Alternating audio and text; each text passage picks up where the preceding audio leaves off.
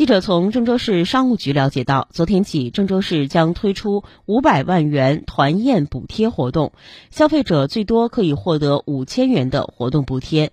本次活动将持续到二月六号，范围包括中原区、二七区、金水区、管城区、惠济区、郑东新区、经开区、高新区、市内八区。参加活动的酒店、饭店，消费者可以通过云闪付 App、正好办 App、双节促消费、团宴活动专区查询商家名单。消费者在结账时可及时索要发票。